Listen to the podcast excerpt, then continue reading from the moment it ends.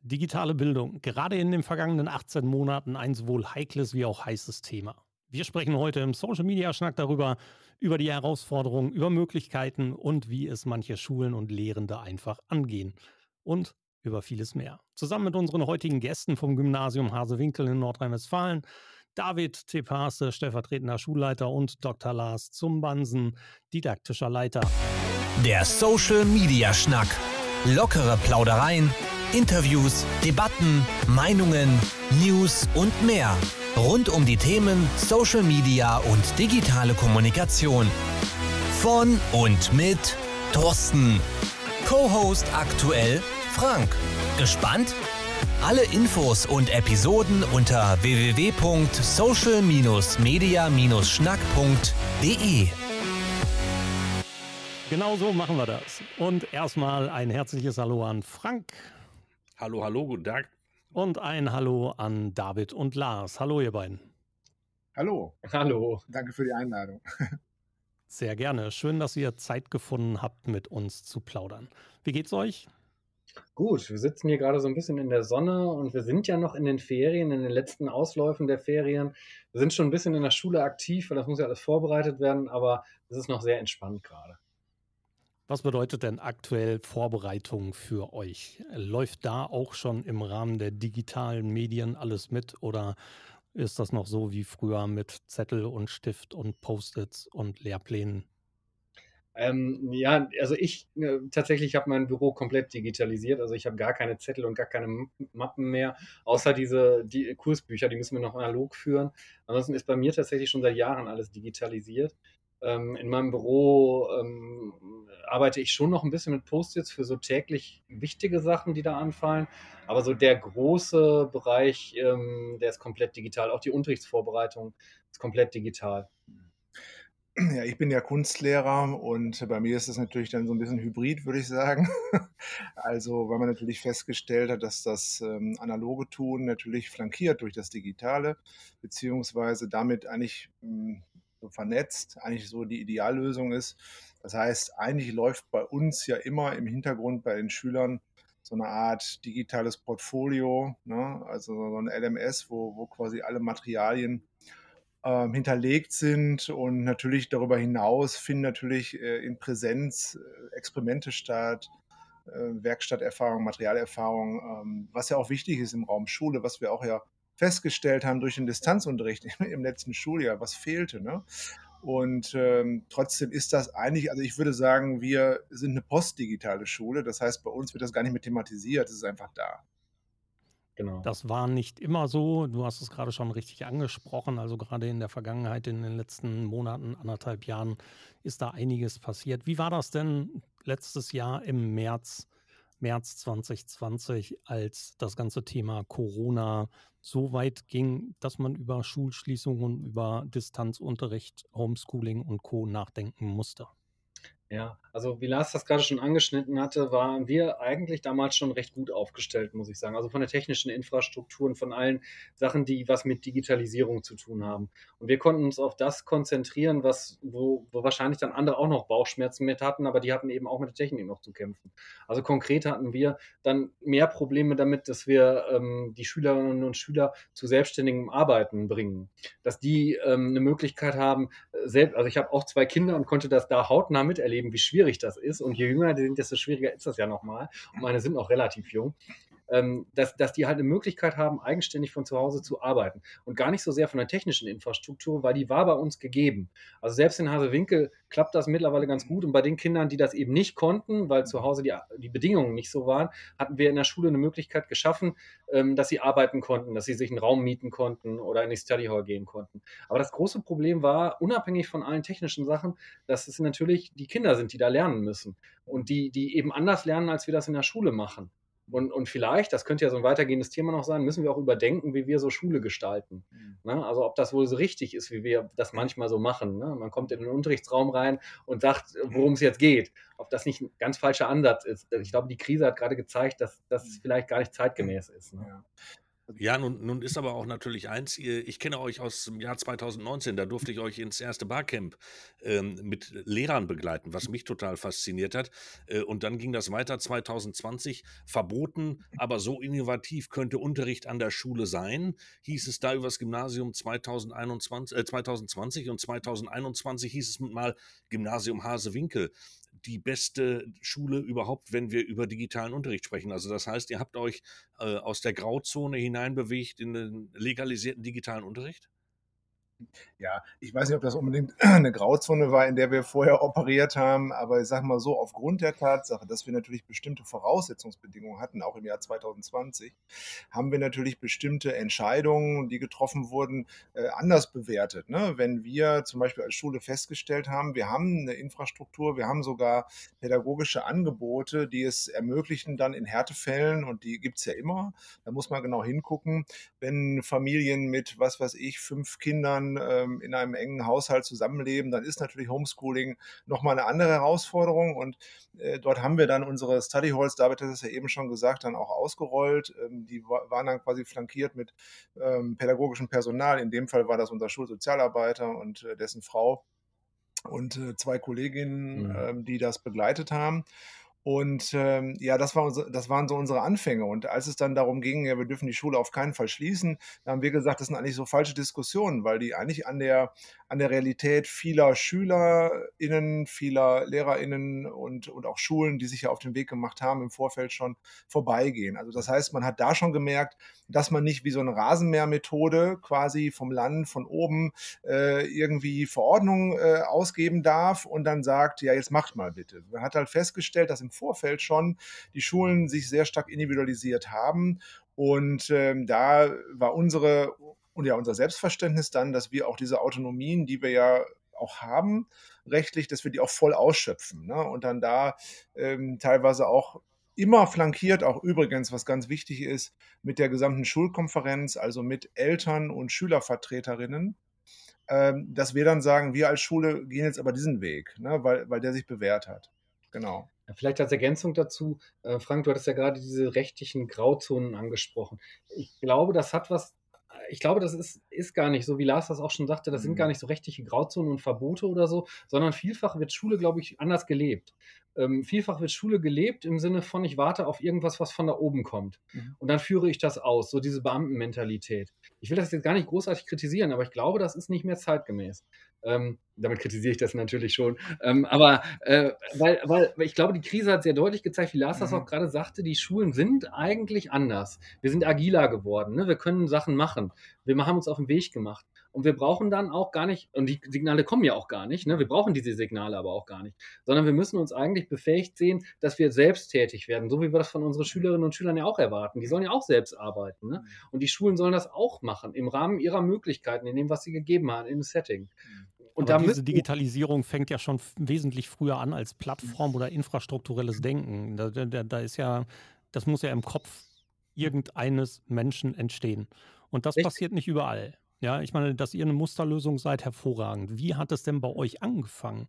Mhm. Also Frank hat gerade von diesem Barcamp gesprochen. Mhm. Ihr habt davon gesprochen, dass das durchaus ein bisschen Vorbereitung war, was ihr daraus entwickelt habt, was dann wiederum in der Situation für euch zugute kam oder euch zugute mhm. kam. Aber wie hat es angefangen? Ihr müsst ja diesen Grundgedanken gehabt haben, die Idee gehabt haben und dann musste da was passieren. Was passierte da? Ich fange vielleicht mal an. Also das ist so ungefähr 2016 gewesen.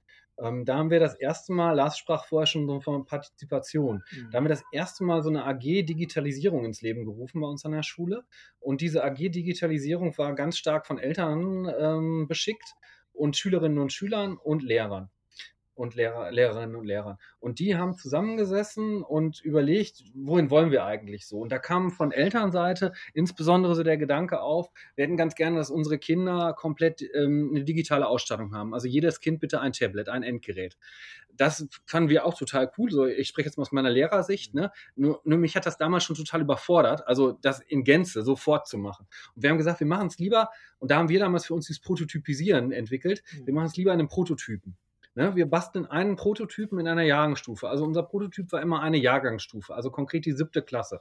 Damit sind wir eingestiegen. Und wir haben die komplette siebte Klasse, dann 2017 war das, ausgestattet mit digitalen Endgeräten. Und von da an sind wir hochgewachsen. Wir sind jetzt so weit, dass wir die 7, die 8, die 9 und jetzt die EEF komplett ausgestattet haben bei uns. Ähm, und das war so die Keimzelle des Ganzen. Über diese 7, die jetzt in der EEF ist, haben wir halt experimentiert und geguckt, was geht denn eigentlich? Ne? Was für Vorteile bringt uns das, wenn wir diese digitalen Endgeräte in der 1 zu 1 Ausstattung haben? Und wir haben gemerkt, das sind ganz viele Sachen. Lars hat vorher schon von dieser LMS-Plattform äh, gesprochen, also die Lernmanagement-System-Geschichte. Das war für uns eine Geschichte, die konnten wir, als wir das überlegt haben, noch gar nicht absehen, was für eine Mächtigkeit das Ganze birgt. Als, als wir es gemacht haben, haben wir gesehen, Hammer, das ist super toll. Und daran merken wir wieder, dass es nicht sinnvoll ist, ähm, von vornherein erstmal ein Riesenkonzept zu stricken, mhm. also bevor man loslegt, so wie wir Deutschen das gerne machen, und mal zu überlegen, welche Vor- und Nachteile hat das Ganze mhm. denn, sondern wir müssen eigentlich mal ausprobieren und wir müssen dann das gut begleiten, evaluieren, besprechen und unsere Konsequenzen darauf ziehen. Und das ist im Prinzip unsere Prototypisierung gewesen, die 2016 begonnen hat. Ja. Also ein ganz pragmatischer Ansatz und David hat gerade von den SchülerInnen äh, gesprochen, äh, wobei natürlich auch wichtig war, glaube ich, das muss man auch sagen, dass wir 2016 auch schon dienstliche Endgeräte für alle ja. unsere Kolleginnen und Kollegen hatten und ich glaube, dass das eine ganz wichtige äh, Voraussetzungsbedingung war, genauso wie die Raumausstattung, ne? also mit äh, Nahdistanzbeamern und äh, Streamingboxen in jedem Raum, sodass klar war, egal wo ich bin mit meinem Endgerät, ich kann mich überall koppeln und das muss extrem niedrigschwellig niedrigschwellig sein. Das sind keine teuren Geräteparks, die wir uns dahingestellt haben. Das kann man schon mal so als zentrale, als ja, zentrales Learning so nehmen. Und es muss niedrigschwellig sein. Es muss letztlich für jeden anwendbar sein. Und mit diesem Vorlauf dann des einen Jahres ähm, selbst experimentieren äh, für mich selbst als Lehrer. Ne? Also wie, wie organisiere ich meinen Unterricht darüber? Wie, wie nutze ich das als zentrales Distributions- oder Präsentationsmedium, das, das Tablet. Dann sind wir quasi in diesem Prototyp siebte Jahrgangsstufe gegangen und mittlerweile haben wir jetzt ja einen ganzen Mittelstufendurchgang äh, hinter uns. Und äh, ich glaube, wir können schon sagen, das haben wir auch in der Krise gesehen, dass gerade die Schülerinnen, die aus dem ersten Jahrgang stammten, dass mhm. die diejenigen waren, die äh, vor dem Hintergrund am, am besten äh, ja eigentlich damit umgegangen sind, äh, mit diesen Herausforderungen, die dann die Zeit gebracht hat. Ne? Ähm, aber ich glaube, was ganz wichtig ist, und das sieht man jetzt ja beim Digitalpakt, jetzt müssen schnell äh, äh, Gelder abgerufen werden und es wird schnell investiert und am besten sofort. Und das war ja auch in der Krise dann so. Schulen mussten von äh, jetzt auf gleich in der Nacht- und Nebelaktion irgendwie umstellen. Und da war uns klar, das kann nicht funktionieren. Ne, das, das führt zu Reibungsverlusten. Wie gesagt, wir hatten Vorlauf von vier Jahren. Und mhm. äh, selbst in der Krise hat sich dann ähm, ja haben sich ja noch weitere Herausforderungen gestellt, dass wir plötzlich auch in die Breite mussten. Ne? Wir haben ja gesagt, vorher haben wir, also unser Idealweg war ja das langsame Hochwachsen. Und äh, ähm, mit der Krise war das aber plötzlich ähm, eine Herausforderung für das gesamte System Schule. Und äh, was David gerade schon sagte, war, glaube ich, das zentrale Learning, was ich so mitnehme, ähm, dass wir als Kollegium festgestellt haben, wie unser Lernprozess wie wir vorgegangen sind, was wir festgestellt haben, was es da auch für individuelle Lernwege gibt im Kollegium selbst, sich bestimmte Sachen anzueignen, dass das eigentlich etwas ist, was wir als großen Schatz auch mitnehmen müssen, wenn wir über Unterrichtsgestaltung nachdenken müssen, weil wir haben uns immer selbst gesehen, äh, äh, wie wir gelernt haben. Und äh, das ist ein ganz, ganz wesentlicher Erkenntnisgewinn, den wir natürlich jetzt auch äh, mitnehmen, wenn es darum geht, Lernen noch weiter zu individualisieren, zu differenzieren und so weiter. Ne? Die ersten Schritte, also die SchülerInnen mit Technik auszustatten, mit Endgeräten auszustatten, die Lehrkörper mit, mit Technik auszustatten, die Infrastruktur in der Schule zu schaffen, das ist alles ein guter Weg gewesen, gar keine Frage. Aber gab es auch Widerspruch? Gab es solche Dinge wie, aber was ist mit Datenschutz? Hey, wir haben überhaupt kein Internet zu Hause. Was ist eigentlich mit mit schneller Verfügbarkeit. Ich weiß gar nicht, wie ich das zu Hause stemmen soll. Ähm, meine Kinder sollen nicht so viel vor dem Bildschirm sitzen und sowas. Gab es ja. da Widerspruch seitens Elternschaft oder seitens ja. der SchülerInnen vielleicht auch? Ja, es gab Widerspruch, ähm, wobei man sagen muss, dass wir versucht haben, möglichst viel immer zu antizipieren. Also wir haben, glaube ich, das Ganze sehr durchdacht ähm, vorgenommen. Wir haben zum Beispiel ähm, eine Webseite gestrickt, wo die wichtigsten Sachen zusammengefasst sind, sowas wie eine FAQ, wo man nachlesen kann, zum Beispiel, wenn man jetzt die Strahlenbelastungsargument nimmt, ne? Also da steht drin, ähm, dass das eben kein Argument ist, weil, ne, bla bla bla. Ähm, oder aber, was kostet das denn? Oder aber, was mache ich, wenn mein Kind zu lange am Rechner sitzt? Das heißt, äh, und wir haben dann im Vorfeld Elternabende gehabt. Die haben wir ähm, immer im Vorlauf für die Jahrgangsstufe, die gerade neu ausrollt, ähm, so dass wir da versuchen, mit den Eltern schon drüber zu sprechen, was kommt da auf euch zu. Und die Eltern haben dann, leider ist das zu Corona-Zeit ein bisschen schwieriger geworden, aber in Corona, also vor Corona-Zeit war es so, dass die Eltern sich auch angucken konnten, wie haben denn die anderen Schülerinnen und Schüler gearbeitet. Mhm. Das heißt, Schülerinnen und Schüler der älteren Jahrgänge haben dann sich hingestellt, also hingesetzt idealerweise, mhm. und eine Stunde gezeigt, die sie, die sie arbeiten. Und dann haben die Eltern quasi über die Schultern gucken können und gesehen, was die da machen. Und dabei findet ja so ein Mindwandel statt. Ne? Also man sieht jetzt, was machen die Schülerinnen da eigentlich anders. Und da sieht man, dass die ganz anders arbeiten zum Teil und die mhm. stellen ihre Ergebnisse vor und die sind phänomenal.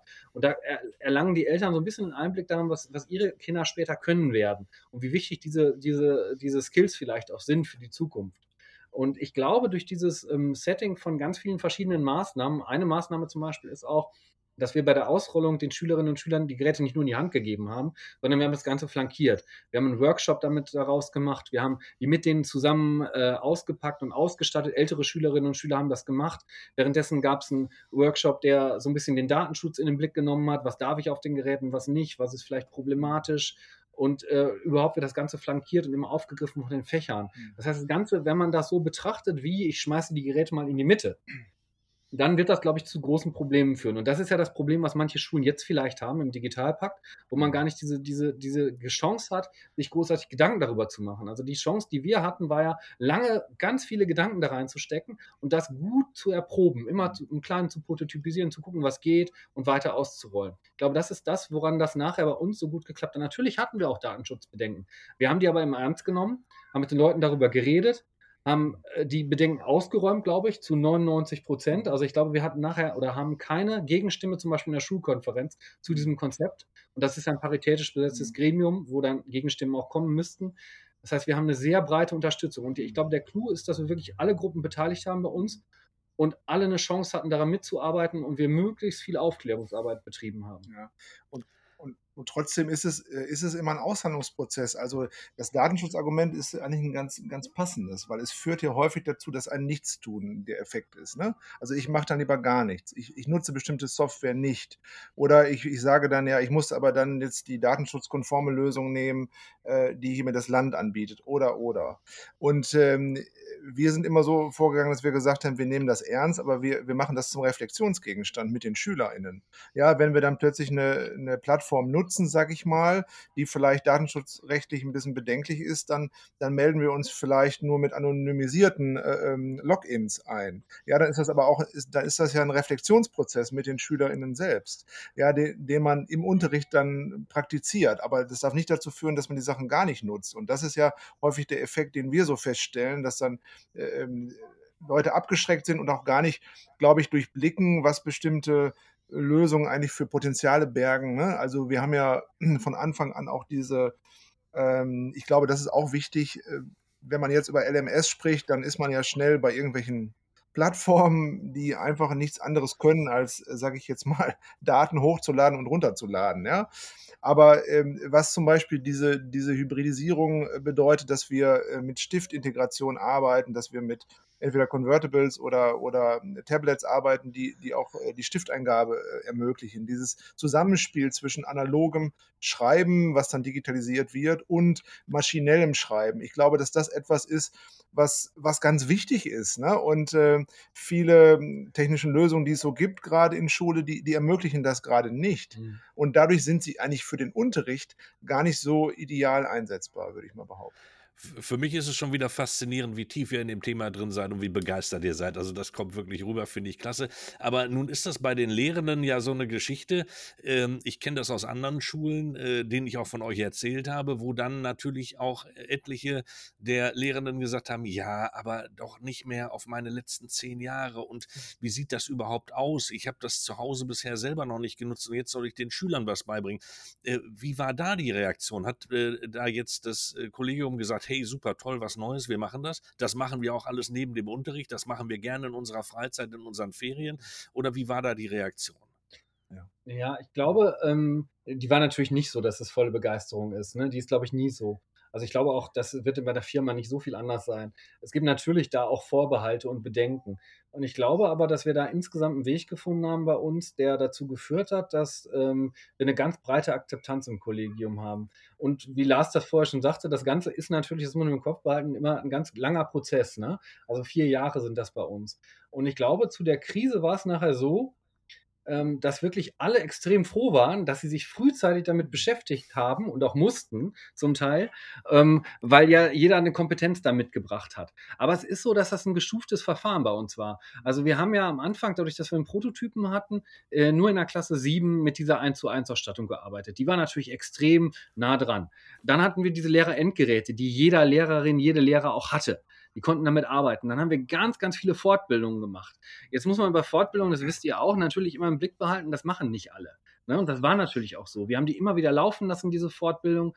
Hm, wir sind nachher überzugegangen zu so einem Fortbildungskonzept, das eher so personalisiertes Lernen in den Blick nimmt. Also äh, die Persönlichkeit. Ne? Also zum Beispiel, ich weiß nicht, ihr diese Fortbildungsplattform Phobis kennt. Da haben wir nachher einen Account gehabt, ähm, wo die Lehrerinnen und Lehrer sich gezielt, wenn sie dann An ein Anliegen hatten, da fit machen konnten. Ich mache mal ein konkretes Beispiel. Ein, ein Kollege ähm, Deutsch Musik, der, der bisher gar nicht so ähm, enthusiastisch war in dem Bereich, hatte ähm, hatte ähm, eine Vorführung mit seinen Schülerinnen und Schülern, so einen Elternabend, und hat sich dann ähm, weil er wollte den, das war auf Distanz, und er wollte den Eltern aber was mitgeben, dass die was sich angucken können. Das war aber schwierig so, ne? Also wollte denen ein bisschen was mehr mitgeben als nur so eine Show, sondern die sollten auch Materialien bekommen. Und hat sich dann angeguckt, was gibt es denn bei Phobis in diesem Bereich, hat sich da bei Padlet eingearbeitet und hat den Eltern und den Schülerinnen und Schülern, den neuen Fünfern, ein Padlet bereitgestellt, was phänomenal gut war. Ähm, und das zeigt, glaube ich, wie das laufen muss. Die müssen von, also jeder Lehrer, jede Lehrerin muss von sich selbst aus einen Anreiz haben, ähm, das bringt mir was. Ne? Und da habe ich, einen, hab ich einen Gewinn, wenn ich das einsetze. Und ich glaube, das kommt irgendwann, mhm. wenn man da genügend Zeit lässt an der Stelle. Gibt, Gibt es bei euch denn einen Masterplan, wo ihr sagt, also es gibt so einen roten Faden, wenn, wir, wenn ihr jetzt eine neue Kollegin, einen neuen Kollegen mhm. dazu bekommt, äh, der äh, jetzt ins kalte Wasser springen muss, weil er auch die Vorbereitungszeit nicht hatte, habt ihr mittlerweile sowas wie eine Blaupause, wo ihr sagt, damit können wir den schnell oder auch vernünftig und so onboarden, dass er sich wohlfühlt und dass er das äh, auch wirklich gerne macht? Oder wie geht ihr da heute vor? Bist du erst oder soll ich? Ja, ich kann mal anfangen. Also ich sag mal so, äh, ich glaube, dass es insgesamt schwierig ist, ähm, so eine Erwartungshaltung äh, ähm, zu bedienen. Innerhalb einer Woche ist man jetzt irgendwie fit, ne? In dem Ganzen, weil ich glaube, wenn man so ähm, LehrerInnen kennt und, und ich nehme mich da auch nicht aus, dann hat man ja einen gewissen Anspruch an sich. Mhm. Und ähm, ich glaube, dass das manchmal auch im Weg steht, so dieser Perfektionismus, den man so an den Tag legt, dass man sagt, ich muss da der absolute Experte sein. Und erst wenn ich das bin und absolut firm bin, erst dann kann ich meinen Schülern das irgendwie zuteil werden lassen. Und ich glaube, ähm, davon wegzukommen, das ist schwierig. Das ist ein, das ist, was David schon sagte, so ein Mindset-Wechsel, da muss man auch äh, mit leben. Ich glaube, was erstmal wichtig ist, dass man den Kollegen dann den Druck nimmt. Ne? Also äh, natürlich ist das für jemanden, der außenstehend ist, erstmal ein, ein Schockerlebnis vielleicht. Ne? Ähm, man kommt nach einem Jahr wieder, vielleicht man war mal weg und plötzlich hat sich die Schule total verändert. Und äh, da ist, glaube ich, erstmal wichtig, dass also als Masterplaner geht es nicht darum, jetzt hier, das sind die Tutorials, die guckst du dir mal an und ähm, dann bist du in, einem, in einer Woche fit, sondern es geht erstmal darum, dass man das, glaube ich, begleitet. Also, dass wir solche Peers haben, Kolleginnen und Kollegen, die dann ähm, auch äh, Ansprechpartner sind in den äh, einzelnen Fächern und äh, langsam äh, ja, die Kolleginnen und Kollegen einführen. Ähm, das ist natürlich A, erstmal eine grundlegende Einführung in unser ähm, LMS, was wir nutzen. Ne? Da, das sind natürlich schon so ein paar Basics, die da wichtig sind. Und äh, das andere ist einfach ein ähm, Erfahrungsprozess, den man selbst durchlaufen muss im Unterricht. Den kann man nicht simulieren. Das ist übrigens ganz wichtig. Das haben wir ja auch in, dem, äh, in diesem Modellprototypen festgestellt. Also das heißt, wir, wir müssen dann die 25 Kinder, 30 Kinder vor uns haben, die eigene Endgeräte haben und mit ihnen gemeinsam ähm, etwas erarbeiten. Ne? Wir haben auch bei uns dann immer das Prinzip gehabt in den Tablet-Jahrgängen, das haben wir von Anfang an hochgezogen, Prinzip der offenen Tür. Also sprich, auf den, das sind Flure bei uns, ne, die siebte Jahrgangsstufe ist die, ist die Tür auf. Wir haben auch häufig externe Gäste gehabt. Ähm, wir haben jetzt festgestellt, ähm, was, was wichtig ist, glaube ich, wir, wir wollen mehr auf uns gucken Das ist, glaube ich, so, so ein Learning, äh, was wir mitgenommen haben aus der Krise. Das heißt, wir sind selbst eine lernende Organisation, ne? keiner ist perfekt. Auch diejenigen, die jetzt äh, vielleicht von anderen so als Digitalpioniere da angesehen werden, werden bei uns im Kollegium. Und wir haben das Prinzip der offenen Tür. Man kann dann reingehen, man kann sich die Sachen auch angucken. Und ich glaube, dass das ähm, das ist ganz, ganz wichtig, so eine Art Türöffner. Ne? Also ich glaube, dass dieses kollegiale Element ein ganz wichtiges ist. Und Frank, du hast ja damals den Auftakt gemacht mit uns, mit den Barcamp. Das war ja, das war ja so regional übergreifend. Und wir haben mhm. das Prinzip des Barcamps haben wir jetzt auch bei uns in der Schule ähm, mindestens zweimal, dreimal äh, praktiziert mit Kolleginnen. Wir haben pädagogische Tage gemacht. Und äh, ich nenne mal eine Zahl, das war ganz schön. Du warst ja selbst dabei. Von unserer Schule ja. damals waren, glaube ich, sechs, sechs mhm. Kollegen dabei, äh, die als TeilgeberInnen fungiert haben beim Barcamp. Und zuletzt jetzt, ähm, an, da war das Anfang des, des Jahres, hatten wir ein Barcamp, wo 36 Kollegen von, aus unserem Kollegium TeilgeberInnen waren. Ja, wow, da, da, sieht super. man jetzt schon mal die, diesen Entwicklungsprozess ähm, was sich da getan hat. Ne? Das ist ein Schneeballsystem und äh, das kann ich nicht abkürzen. Und mhm. äh, ich glaube, ähm, das ist eher eine Form, dass ich, äh, dass ich glaube ich, psychologisch ähm, auch Vorbehalte, Ängste ähm, erstmal ernst nehmen muss und ähm, da einen dialogischen Prozess äh, führen muss, bevor ich da irgendwie ähm, etwas erwarte oder, oder auf der anderen Seite eine Erwartungshaltung entsteht, die, die ich eh nicht erfüllen kann. Ich glaube, das ist, glaube ich, ganz, ganz mhm. schwierig. Und da ist das Thema Kommunikation ganz wichtiges. Da wird David gleich sicherlich auch noch was zu sagen. Also, ja, ich will einen anderen Punkt vorher reinbringen, nämlich die Altersgeschichte, die du vorher auch angedeutet hattest, ne? mit den älteren Kolleginnen und Kollegen, die vielleicht sagen, das ist der letzte, mhm. das letzte Jahr. Das habe ich gar nicht so gemerkt. Also ich glaube gar nicht, dass das eine Altersgeschichte ist, sondern das ist eher so eine Haltungsfrage. Also ich würde behaupten, dass auch ältere Kolleginnen und Kollegen da sehr gut mitarbeiten können und dem Thema sehr aufgeschlossen sind. Und andersherum gibt es durchaus auch jüngere Kolleginnen und Kollegen, die da große Aversionen haben und riesige Probleme mit haben. Das ist, glaube ich, die Aufgeschlossenheit der Geschichte gegenüber und die Haltung, die man dem entgegenbringt und dieses lebenslange Lernen und sowas. Ne? Und ob man der Meinung ist zum Beispiel, dass ein Unterrichtsraum zu ist. Also das, das ist eher so eine, so eine, so eine, so eine, so eine Haltung, so eine Grundhaltung im, im, im, im Bereich von Unterrichten und vielleicht auch noch mehr von Weltanschauung. Ne? Also absolut. Also erstmal muss man, muss man euch ja einen Glückwunsch aussprechen. Ihr seid ja sowohl infrastrukturell wie methodisch wie gedanklich ähm, echt weit vorne. Das ist ja wirklich großartig. Also meinen mein allerhöchsten Respekt dafür. Ich habe selber zwei Töchter. Eine kommt jetzt in die 10. Klasse und die andere ist gerade mit ihrer Berufsschule fertig und geht jetzt in ihre praktische Phase. Und ich habe echt Gegenteiliges erlebt. Und zwar volles Programm. Und dieses volle Programm sah so aus, dass wir ähm, letztes Jahr, nachdem dann erst die ganze Schule geschlossen war und nachdem es dann wieder losging, ähm, das Thema Homeschooling irgendwie hochkam und da tatsächlich bekannt gegeben wurde, dass jetzt auch alle Lehrkörper eine E-Mail-Adresse haben. Und dann fing es mit Homeschooling an und Homeschooling beziehungsweise Distanzunterricht. Distanzunterricht sah eben so aus, dass Arbeits Blätter verteilt wurden, die als Wochenpläne abgearbeitet wurden und im System wieder hochgeladen wurden und man tatsächlich wochenlang überhaupt nicht mal irgendwie Kontakt großartig zu irgendeinem Lehrkörper hatte. Es war wirklich, kann ich nicht anders als desaströs bezeichnen. Ähm, das war echt schlimm. Und mhm. tatsächlich, für den heutigen Teil hat sich da nicht wesentlich was dran geändert ja sowohl an der Haltung, die du gerade angesprochen hast. Ähm, da gab es ganz, ganz viele Auseinandersetzungen. Ich habe da auch viele böse E-Mails geschrieben und ähm, mich damit auseinandersetzen müssen, leider Gottes, was die Bereitschaft für bestimmte Dinge angeht. Das ist aber nur ein Teil. Ja, also es wäre schön, wenn man den, den hier teilnehmenden Menschen tatsächlich noch ein bisschen mehr.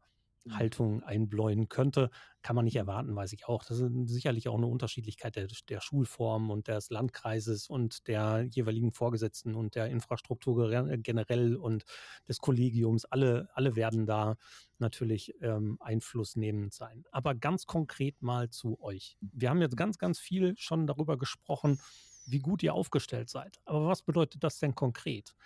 Ähm, bedeutet das konkret, die SchülerInnen sitzen dort mit ihren Geräten und haben keine Hefte mehr? Ist das die Digitalisierung oder ist die Digitalisierung tatsächlich, dass von überall der gleiche Unterricht gemacht werden kann? Das heißt, wenn ich heute mal unpässlich bin und ich komme nicht zur Schule, kann ich trotzdem am Unterricht teilnehmen, als wenn ich im Klassenraum säße. Geht das so wie auf den schottischen Inseln, auf den äußeren Hybriden, wo SchülerInnen zu Hause sitzen und ein Lehrer sitzt im Klassenzimmer und unterrichtet dann und jeder nimmt trotzdem daran teil, als wenn sie vor Ort wären? Ist es so wie auf den Halligen oder ist es noch ganz anders? Was kann alles gemacht werden bei euch und wie sieht euer digitaler Arbeitsalltag aus? Ich fange ja vielleicht mal an. Also ich glaube, das hat gar nicht so, also diese, diese Technik, die dahinter steckt, ist eigentlich, glaube ich, nur so ein, so ein, so ein, so ein Must-Have, was dabei sein muss. Ne? Und ich bringe vielleicht mal dieses Wort Digitalität ins Spiel. Ne? Ich glaube, das ist nämlich das, was da eigentlich hintersteht. Und, und im Prinzip diese Kultur der Digitalität. Wir befinden uns ja in so einem kulturellen Wandel. Ne? Und äh, das, wohin sich das wandelt, ist eben die Kultur der Digitalität, die Felix Stalder ganz gut beschrieben hat. Und ich glaube, ähm, das zeigt ganz gut, dass unsere Schülerinnen, also wenn ich jetzt mir meinen Unterricht angucke, ich bin Informatiker, wir haben schon immer zum Beispiel mit Technik gearbeitet. Ja, das ist jetzt überhaupt gar kein großer Unterschied. So wie Lars das vorher mit Kunst sagte, er arbeitet auch analog. Ne? Es hat sich aber trotzdem eine ganze Menge getan. Ich mache mal ein ganz konkretes Beispiel. Ähm, es hat sich im Prüfungsbereich was getan. Mhm. Ähm, und zwar ganz konkret versuche ich momentan keine einzige ähm, solange ich das rechtlich kann, also vor allen Dingen in der Sekundarstufe 1 und in der EF, keine richtige, so wie man sie kennt, Klausur zu schreiben weil ich und viele andere der Meinung sind, dass das überhaupt gar nicht zeitgemäß ist und nichts mit dem reellen Lernen zu tun hat. Ich mache es mal auf Informatik bezogen, klar, dann wird es relativ schnell deutlich. Also in Informatik ist es so, dass man zum Beispiel für eine Klausur auf dem Papier programmieren muss. Jeder, der mal programmiert hat, weiß, dass es absurd ist. Also man kann natürlich irgendwie sich einen Algorithmus überlegen und den auch mal zu Papier bringen, ja. Ähm, aber das, worum es da geht, ist wirklich das Programmcode auf dem Papier schreiben. Also die haben also keiner der Compiler, nichts, was die gegenchecken. Die müssen auf die Syntax achten, die brauchen die Semantik. Ist für die Schüler Schülerinnen und Schüler hammer schwierig und macht da überhaupt gar keinen Sinn. Und dasselbe kann man in anderen Fächern auch so sagen. Ja, warum müssen die denn, ähm, warum dürfen die nicht äh, die Rechtschreibprüfung von, von, äh, von Word benutzen und warum dürfen die nicht im Internet recherchieren für eine Klausur? Was macht das für einen Sinn? Warum macht man das so? Ne? Das macht man, weil man das schon immer so gemacht hat. Ja, das ist die Begründung. Ne? Und weil das ja immer funktioniert hat.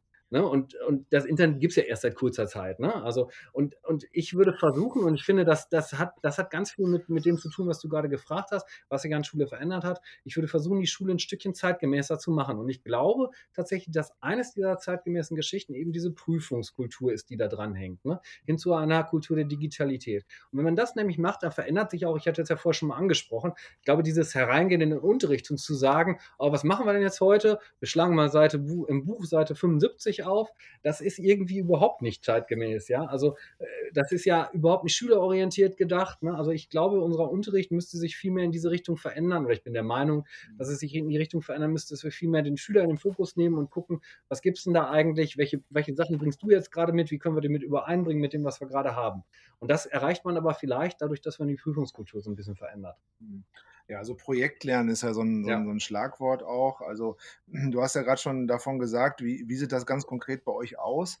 Und ähm, wir haben von Anfang an so drei verschiedene Flöcke ähm, eingeschlagen, die uns ganz wichtig sind. Ne? Also um äh, wegzukommen von diesen Extremen. Du hast gerade einen Extrem genannt, also diese Arbeitsblattdidaktik. Ähm, äh, Anfang der Woche werden Arbeitsblätter oder äh, ganze Konvolute dann verschickt und, und dann irgendwie am Ende der Woche abgegeben und es findet kein personeller Austausch statt. Aber das andere Extrem äh, gab es aber auch, dass dann Unterricht eins zu eins abgebildet wurde in Form von Videokonferenzen von 8 Uhr bis, bis 15 Uhr. Ja, und das muss man sich mal vorstellen. Ja, SchülerInnen, die dann vielleicht sechs verschiedene Fächer haben, die sitzen den ganzen Tag vorm, vor der Videokonferenz, ja, und, äh, und hören dann dem Lehrer zu, vielleicht auch nicht, äh, äh, machen was anderes ähm, so ist, also ist das zeitgemäßes Lernen. Und wir haben gesagt, es, äh, es muss eigentlich anders sein. Das heißt, es muss, es muss diese asynchronen, wir haben das asynchrone Lernformate genannt, also wo äh, Jugendliche äh, die äh, Aufgaben bekommen und, und, sie selbst entscheiden können,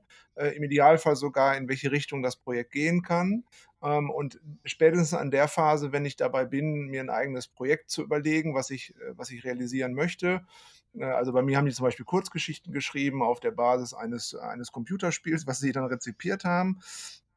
Und haben, haben dann Kurzgeschichten geschrieben, die sich mit Beziehungsproblematiken auseinandergesetzt haben. Und sie haben sich natürlich auch äh, die, da, die Grundlagen aufgeschaufelt, ne, wie, ich, wie, ich eine vernünftige, ähm, Spann wie ich einen vernünftigen Spannungsaufbau hinkriege, welche verschiedenen Erzähltechniken es so gibt und, und, und sprachlichen Mittel es gibt. Aber die werden nicht einfach nur so im Sinne des Bulimie-Lernens dann internalisiert und nachher wieder vergessen, sondern es geht darum, das wirklich authentisch auch umzusetzen. Ne? Wir haben noch die Möglichkeit, die, die haben dann quasi so ein eigenes, äh, so eine eigene Webseite gestaltet, wo sie diese Kurzgeschichten veröffentlicht haben.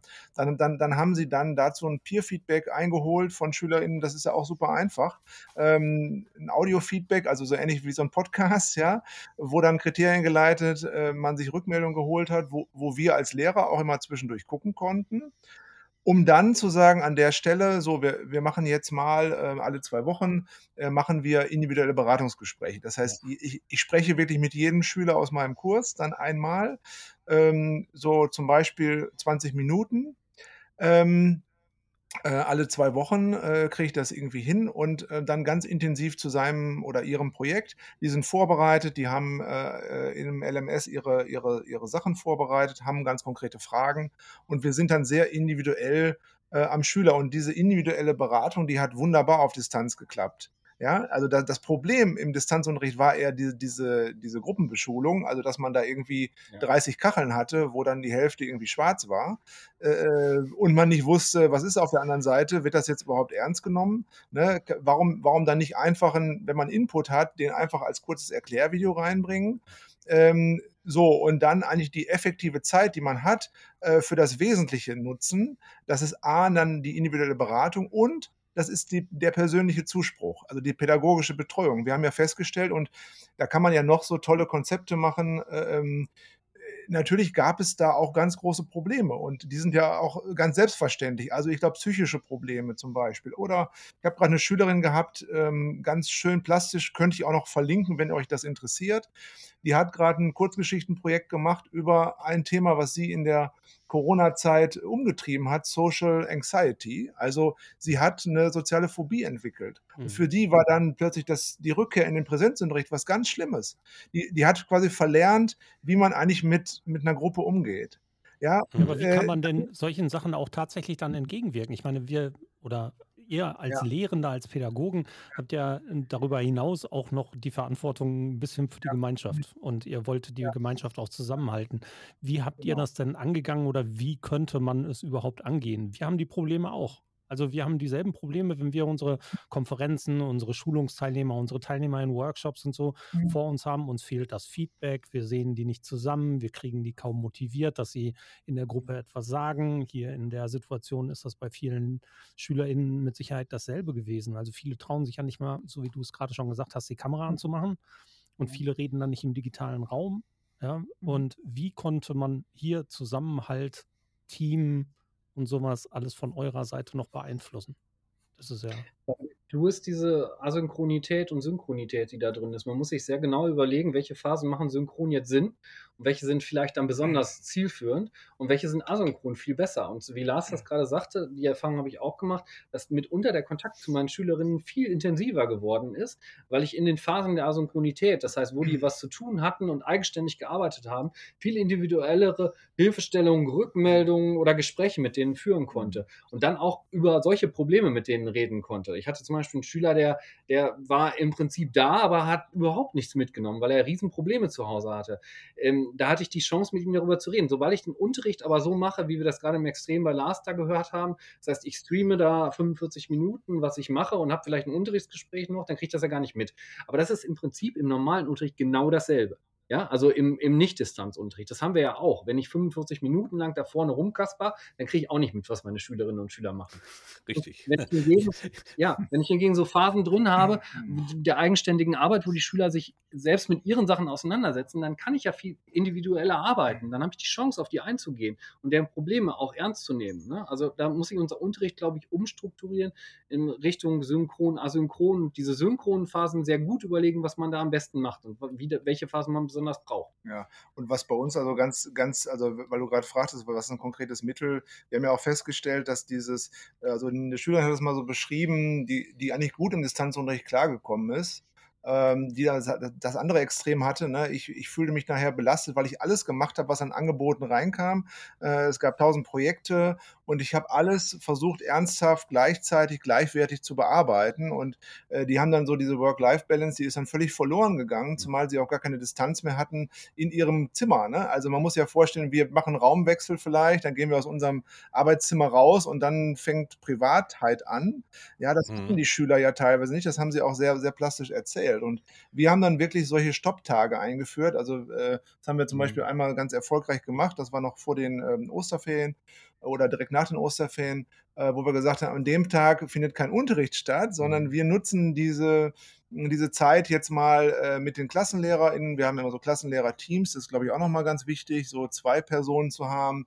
Das hat, hat uns auch entlastet, auch in dieser Phase, weil wenn man dann 25 äh, Schutzbefohlene hat, dann ist, da, ist die Relation schon relativ schwierig. Wenn wir das mit zwei Kollegen machen, ist das eine gute Sache. Dann kann man auch mal nur mit der Hälfte der, der Lerngruppe da sein. Und die Schüler hatten dann die, ähm, hatten dann die Möglichkeit, das komplett für sich selbst zu strukturieren. Und wir haben dann einfach mal innegehalten und haben wirklich gesagt, so was, was ist schwierig. Wir haben auch immer Evaluationen zwischendurch gemacht und wir haben festgestellt, dass dieses Meta-Lernen, also dieses oder auch dieses über die ähm, eigene Situation gerade sprechen, ähm, dass das etwas ist, was, was ganz wichtig ist.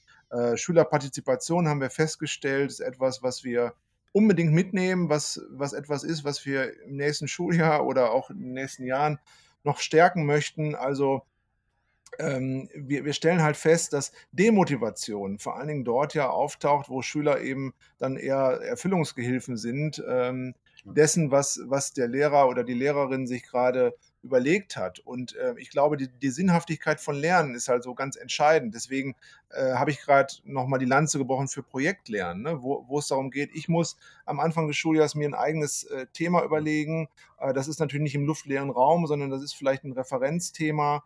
Ähm, wir hatten jetzt gerade einen Projektkurs zum Thema Modedesign beispielsweise und die Schüler haben sich dann sehr intensiv ähm, über einen längeren Zeitraum mit bestimmten ähm, ja, Texten zum, Mode, zum Modedesign beschäftigt, die haben ähm, Modedesigner recherchiert. Also das, was David gerade sagte, diese Kompetenzen des 21. Jahrhunderts. Ne? Wir, wir haben ja einen, einen, einen, einen Überfluss an Informationen und wir brauchen einfach neue Stopping Points in dieser Informationsflut. Und diese Kompetenzen müssen wir unseren Schülern beibringen. Das geht aber nicht über Vorsagen, sondern das geht über Ausprobieren. Und dann muss man einfach feststellen, wenn ich eine Recherche mache, so, woran kann ich denn feststellen, ob die gut ist? Ja, was sind da Kriterien für? Das kann ich über Gemeinschaftlichkeit lösen, also über Peer-Feedback. Das ist zum Beispiel eine Sache. Das kann ich lösen über ähm, Referenzen, die ich mir hole. Ähm, so und äh, das, da gibt es verschiedene Verfahren. Und ähm, vor allen Dingen ist das aber das Gemeinschaftliche, ne? was, was ganz wichtig ist, das gemeinschaftliche Lernen, dass man so zum Beispiel auch so, so Lernbuddies ähm, äh, etabliert. Das haben wir auch gemacht bei uns in der Klasse, dass man, dass äh, Schüler immer äh, so in, in Zweierteams teilweise zusammengearbeitet haben, sich auch gegenseitig motiviert haben, gepusht haben, ähm, weil äh, das ist auch etwas, was, was ganz wichtig ist. Ne? Und ähm, ja, da, das sind aber so Sachen, ich glaube, dass, dass wir ähm, dass wir feststellen, wir, wir konnten gar nicht in diesem einen Jahr äh, von einer Regelschule, wie wir sie kennen, äh, äh, quasi eine neue Schule etablieren, sondern es war eine Notfallsituation, aus der wir jetzt aber ganz viel mitnehmen für eine, ähm, wie David gerade sagte, zeitgemäße Zukunft, wo wir einfach viel stärker diese, äh, diese Fragen ernst nehmen. Ne? Was sind eigentlich zeitgemäße Prüfungen? Ähm, dass man da in einer stillen Kammer sitzt, äh, mit einem Blatt Papier ohne Hilfsmittel, äh, im Abitur auch noch, ja, und dann eine Leistung erbringen muss äh, und Wissen sich aufschaufeln muss, was man sofort danach wieder vergisst. Ähm, das ist ja etwas, was nicht nachhaltig ist, selbst wenn die Noten jetzt ganz toll sind im Vergleich zum letzten Jahr, aber das ist überhaupt nicht der Maßstab. Der Maßstab muss, muss die individuelle Entwicklung jedes Schülers und jeder Schülerin sein. Ähm, der Maßstab muss sein, wo sind die Stärken ähm, wie kann ich diese Stärken kultivieren, wie, wie kann ich dialogisch ähm, oder wie kann ich dialogische Situationen herstellen und auch äh, intensivieren, um mit den SchülerInnen ähm, dann diesen Weg auch gemeinsam weiter zu beschreiten.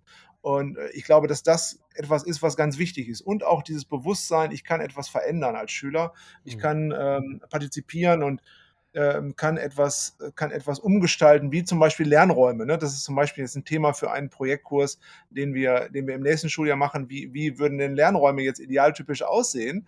Ähm, der Zukunft? Ne? Sind das noch die Klassenzimmer, wo, wo 30 äh, Kinder dann äh, frontal zur Scha Tafel stehen oder was gibt es da für Möglichkeiten?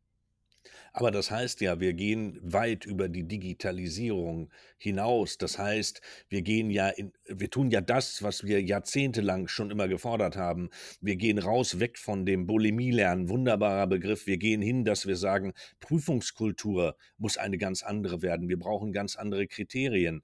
Ähm, das sind ja alles Dinge, wo ich jetzt sage, okay, ihr habt da diese vier Jahre Vorlauf gehabt und ein sehr offenes Denken. Aber was macht jetzt der Kollege, die Kollegin von euch, hm. die sagt, ja, das interessiert mich? Die können ja nicht alle nach Hasewinkel kommen. Äh, was macht man jetzt als äh, interessierter Lehrender? Gehe ich jetzt äh, an meinen Kultusminister, an meine Schulbehörde, äh, an meine Stadt. Wo finde ich überhaupt Ansätze dazu? Oder bin ich darauf angewiesen, dass ich mich organisiere, so wie ihr es getan habt, dass ich sage, ich muss gucken, dass ich Barcamps finde, andere Möglichkeiten. Was macht jemand, der sich jetzt interessiert, der etwas verändern will, aber sagt, ja, das ist so viel, was auf einmal kommt, das schaffe ich auch in 18 Monaten nicht. Äh, und äh, wie geht das? Wo, wo steigt man ein? Und bitte nicht bei der bei der Brockhaus-Lizenz von Frau Gebauer.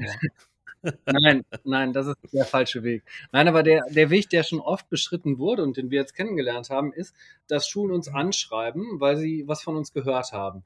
Ganz konkret, meistens über Twitter. Das heißt, irgendwer hat auf Twitter was gelesen und dann haben die mich oder wen auch immer angeschrieben und gefragt, immer, das ist total interessant, was ihr da macht. Habt da nicht Lust, ähm, da mit mir mal drüber zu reden oder mir mal was zu erzählen? Ähm, und dann hat, hatten wir damals, Lars hat das ja vorher schon gesagt, verschiedene Programme. Also das eine Programm war vor Corona, dass Schulen vorbeikommen konnten und sich das angucken konnten bei uns. Das machen wir jetzt nicht mehr, weil uns das auch viel zu aufwendig war im Rückblick. Ne? Also wir haben da sehr viele Ressourcen reingesteckt. Das haben wir momentan nicht. Wir müssen uns ein bisschen auf unsere Sachen besinnen, die wir so haben. Aber was man machen kann, man kann sehr selbsttätig werden. Also das, was du gerade sagtest mit Frank, äh, mit den, ich gucke, was im Umkreis ist, ist, glaube ich, das Entscheidende dabei. Also es gibt sehr viele Sachen im lokalen Umkreis, unter anderem das Barcamp, was wir 2019 organisiert haben, aber sowas gibt es alle Nase lang. Wir hatten jetzt gerade wieder ein Barcamp von der Prüfungskultur, wo man sich informieren kann.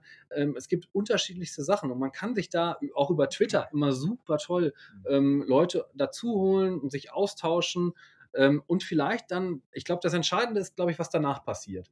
Nämlich dann muss, wenn das ein Kollege an der Schule ist, irgendwie äh, was passieren. Und der muss, weil von seiner Position aus wird er höchstwahrscheinlich nicht so ganz viel bewirken können, wenn es nicht direkt ein Schulleitungsmitglied ist. Ich glaube nämlich, die entscheidende Schlüsselstelle an Schule ist heute noch Schulleitung.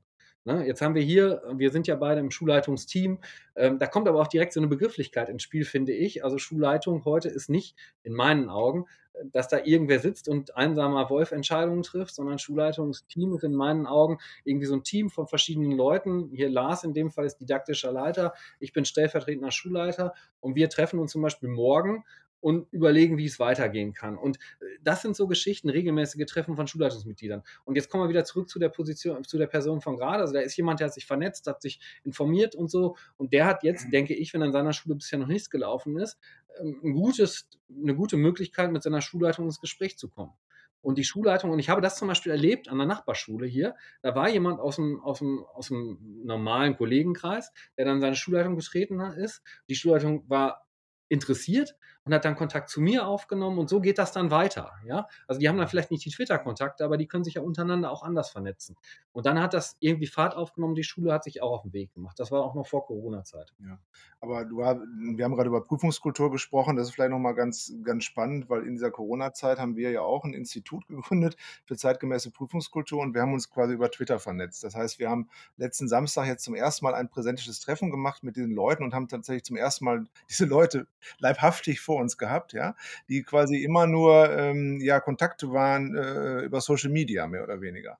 Und das sind Leute äh, ganz unterschiedlicher Couleur aus der Lehrerinnenbildung, aus der Hochschule, aus der Schule, Schulleitung verschiedene, verschiedene Akteure, verschiedene Fächerkombinationen. Und wir haben uns hingesetzt, weil wir gesagt haben, jeder ist an seiner Schule irgendwie tätig. Wir haben ja festgestellt, eine reguläre Prüfung unter Pandemiebedingungen kann ich nicht durchführen. Und wir haben aber viele Ideen und irgendwie müssen wir uns trotzdem vernetzen. Und dann haben wir einfach äh, die, dieses Institut aus der, aus der Wiege gehoben, mehr oder weniger, äh, um vor allen Dingen auch so, so, so, so eine Andockstation zu sein für weitere ähm, Kolleginnen und Kollegen. Das ist so ein bisschen unsere Idee.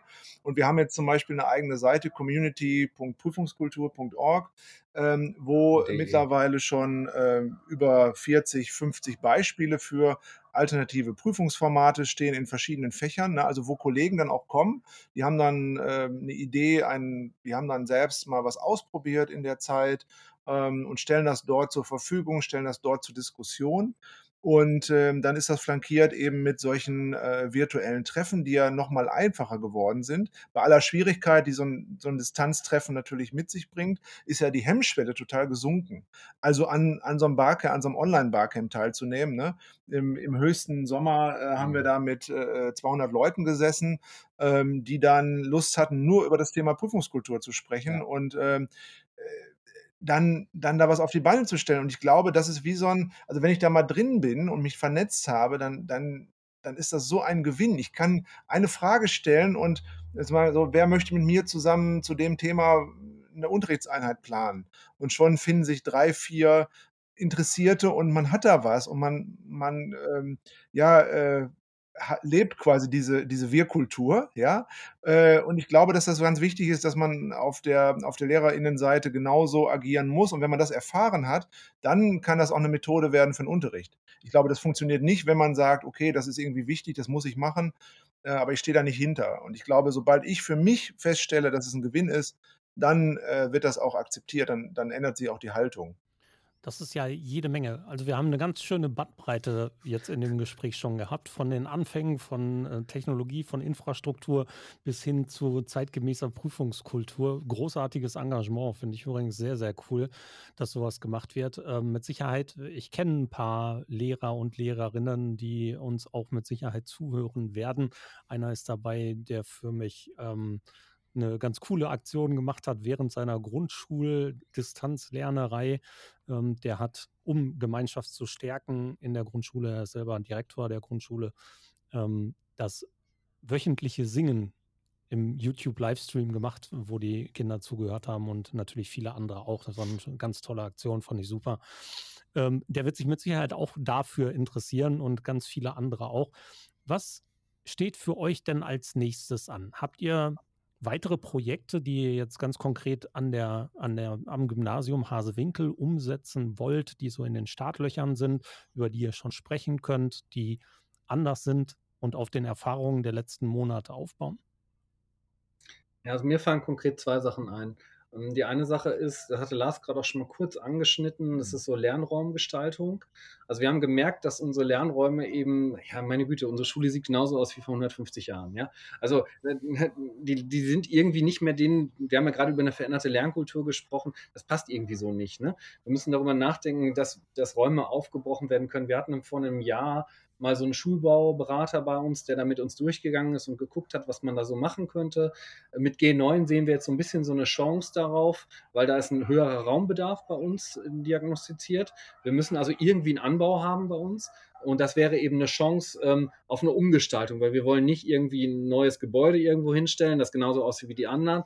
Aber man könnte ja darüber nachdenken, dass man zum Beispiel die Flure anbaut und dann neue Raumflächen schafft, wo zum Beispiel dann vier traditionelle Unterrichtsräume und eine große Arbeitsfläche da sind, sodass man in so Phasen des asynchronen Arbeitens auch raus auf die andere Fläche gehen kann.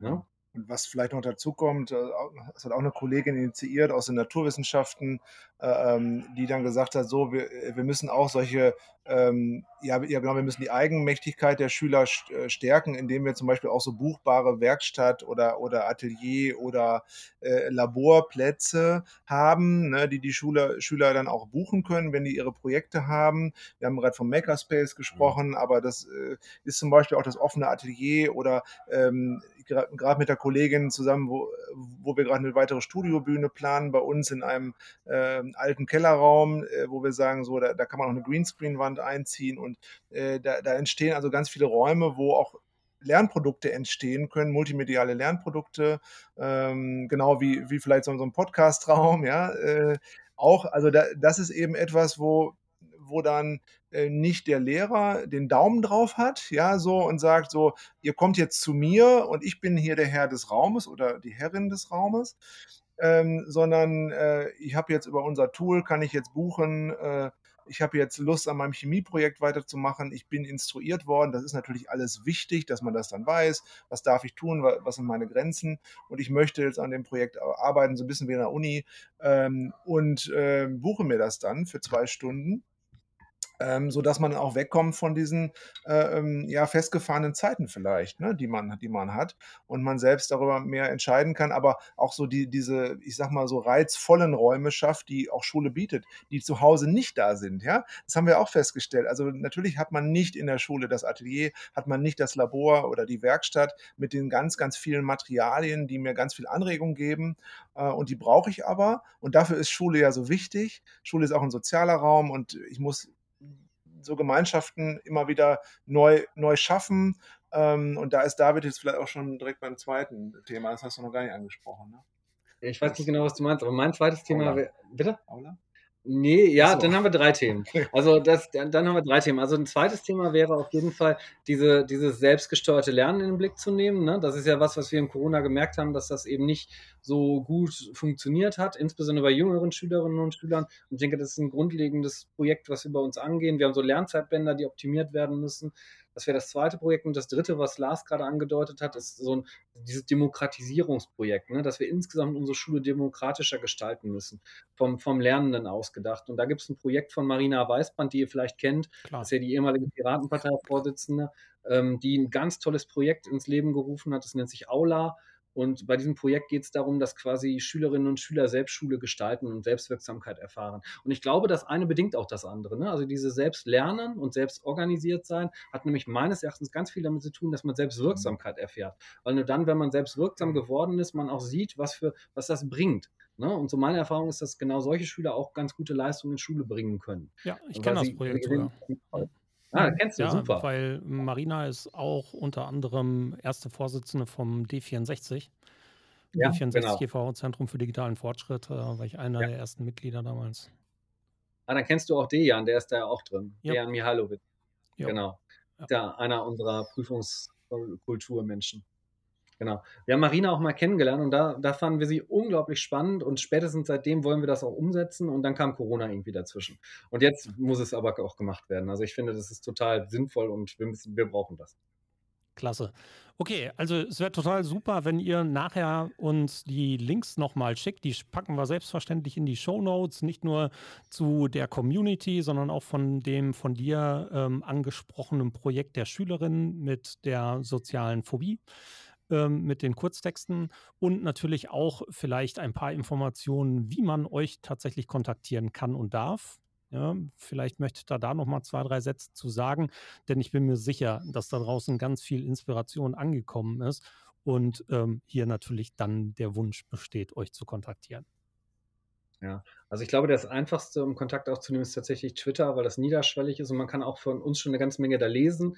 Ähm, eine zweite Sache ist natürlich unsere Schulhomepage. Da sieht man, was, was wir schulisch machen. Und eine dritte Sache wäre vielleicht unsere Webseite. Wir haben auch noch eine Webseite, da würden wir auch einen Link reinpacken. Sichtbar lernen nennt die sich, wo man so ein bisschen was nachlesen kann, was insbesondere Lars so ein bisschen noch da gepostet hat denke, da in diesem Sammelsurium wird man schon ganz gut fündig. Ansonsten einfach mal die Namen in der Suchmaschine eingeben. Es gibt auch ein paar Lern, wie ein paar Podcasts schon, die wir so aufgesprochen haben, die vielleicht auch ganz interessant sind. Mhm. Ja. Klasse. Dann sage ich an euch beide schon mal ganz, ganz herzlichen Dank. Danke Daniel, danke Lars. Ja, ich bedanke mich auch. Ich habe äh, mein Abi 84 gemacht. Ich habe wieder viel dazugelernt heute Abend. Äh, ich habe gelernt, äh, geile Lehrer treffe ich auf Twitter äh, und Barcamps machen Sinn, gerade jetzt auch mit Lehrern. Herzlichen Dank für eure Zeit. Ich freue mich, wenn wir das bei Gelegenheit mal wiederholen und mal gucken, wo wir in ein paar Monaten stehen. Ich glaube, das bleibt spannend. Herzlichen Dank. Auf jeden ja, Fall. Vielen Dank wir von freuen uns auch auf einen weiteren Austausch. Herzlichen Dank. Ja, ich komme auch gern dazu. Wenn ihr nochmal eine Aktion macht, dann bin ich auch mit am Start. Das war super interessant. Okay, ich sage nochmal Danke, danke Frank, danke äh, David heißt er.